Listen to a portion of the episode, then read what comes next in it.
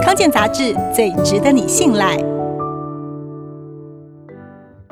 口罩的种类很多，发表在美国权威期刊的研究发现，医疗用的口罩和 N95 口罩的防疫效果其实相差不多。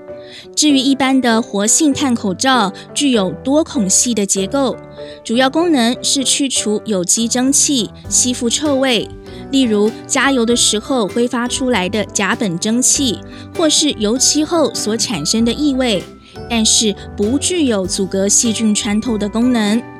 而且活性炭口罩的品质差异很大，有些口罩只有薄薄一层，防病毒入侵的效果更差。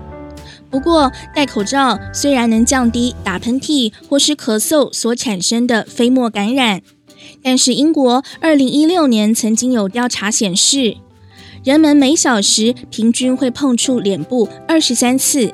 因此，避免病毒入侵的重点，除了选对口罩之外，还要关注如何正确佩戴、换洗以及正确处置使用过的口罩。因此，戴口罩之前最好先洗手。口罩要把口鼻和下巴完全罩住，并且金属片压下与鼻梁紧贴。戴上口罩之后，也不要再摸口罩表面后又用手摸鼻子、嘴巴或是揉眼睛。脱下口罩的时候，尽量不要接触到口罩表面，而是拎着口罩耳挂处拿去丢弃。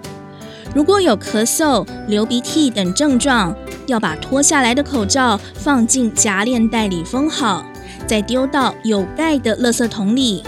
尤其到医院看诊或是看病的时候，更要这么做。丢了口罩之后，也要立刻洗手。正确使用口罩可以降低从手到口的感染机会。不过除此之外，预防感染更重要的是手部清洁。应该用温水和肥皂洗二十秒以上，大约是唱完一首生日快乐歌的长度，并且尽量避免用手揉眼睛和抠鼻子。